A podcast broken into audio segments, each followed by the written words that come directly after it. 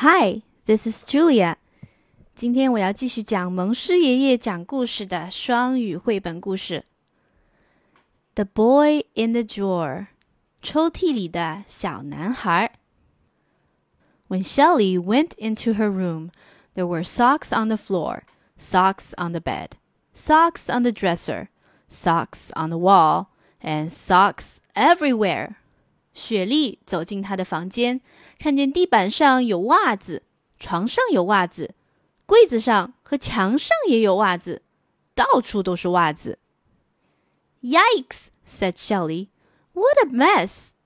哎呀，她嚷道，好乱呐！And from out of the sock drawer, somebody yelled, "Be quiet!" 突然，放袜子的抽屉里传来一个不满的声音：“安静点儿！” So Shelley crawled across the floor and very carefully looked into the drawer. 雪莉跑到抽屉前，小心翼翼地朝里看。A small boy was sitting there reading a book. 一个小男孩正坐在那儿看书呢。Shelley ran downstairs and said, "Mommy, Mommy, there's a boy in my sock drawer." 雪莉大叫着跑下楼，妈妈，妈妈！ 放袜子的抽屉里有个小男孩。Tell him to go home," said the mother. 那就让他回家。妈妈说。And there are socks all over my room.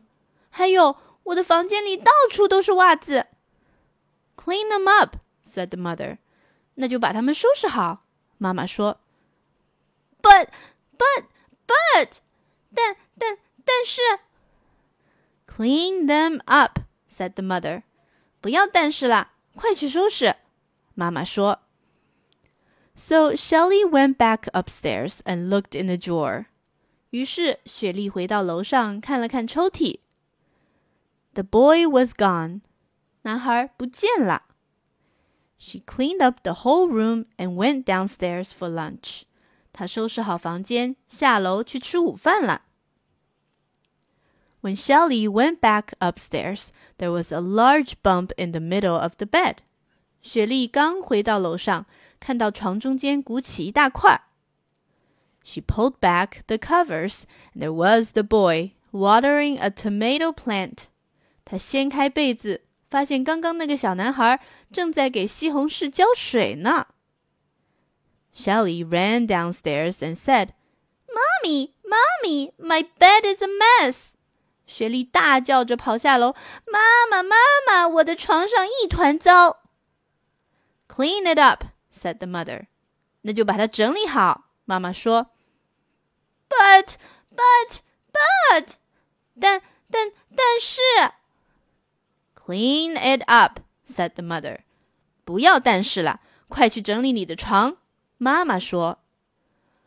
When Shelley went back upstairs, the boy was gone. She cleaned up the whole mess by herself. 雪莉跑上楼，发现小男孩又不见了，她只好自己把床收拾干净。Shelley went downstairs and read a book. 雪莉来到楼下看书。The room started to get dark. 看着看着，房间里渐渐变暗了。Shelley looked around and saw a big bump behind the drape. 他四下看看，发现窗帘那儿鼓起一大块。She very quietly crawled over to the drape and yanked it up. 她悄悄地爬过去，一把掀开窗帘。There was the boy，又是那个小男孩。He was painting the window black。他正拿着画笔把窗玻璃涂黑呢。Go away，said Shelley。走开。 雪莉冲他叫道：“The boy grew five centimeters。”话音刚落，小男孩变大了，他长高了五厘米。“Beat it!” said Shelley。快走开！雪莉大喊。The boy grew five more centimeters。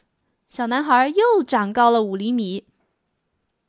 Shelley took a paintbrush and painted the boy's ear black. 雪莉拿起画笔，把小男孩的耳朵涂得黑黑的。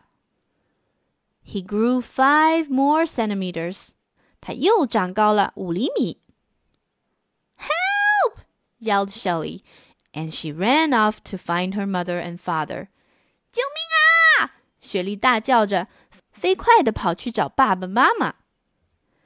They weren't in the basement, and they weren't upstairs. 爸爸妈妈不在地下室，也不在楼上。They were in the kitchen. 他们在厨房。So was a lot of water. 厨房里积了很深的水。It was all coming out of the bread box. 都是从存放面包的面包箱里冒出来的。Shelley walked very carefully to the bread box and yanked it open.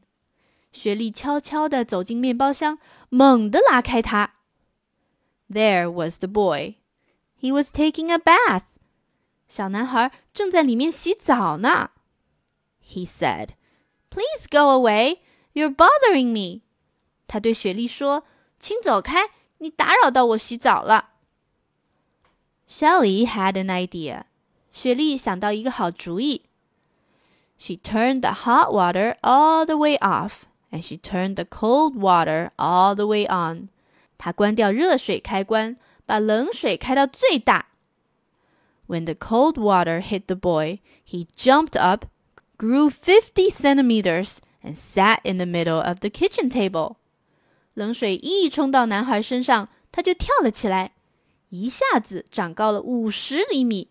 坐到了餐桌的正中央。The father and mother both said, Shelley, tell your friend to go home。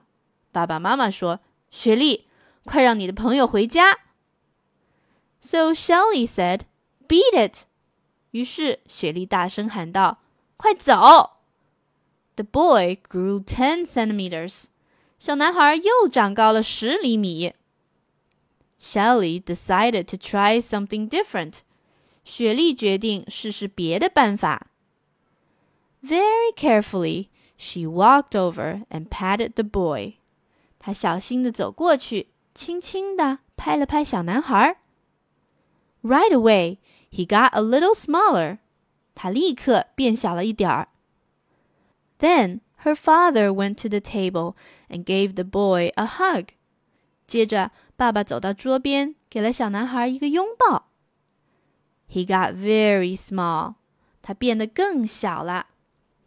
Then her mother gave the boy a kiss, and he disappeared entirely. 然后妈妈亲了亲小男孩，这一回他完全消失了。And who will clean up the kitchen? said the mother. 妈妈问：“现在谁来收拾厨房呢？”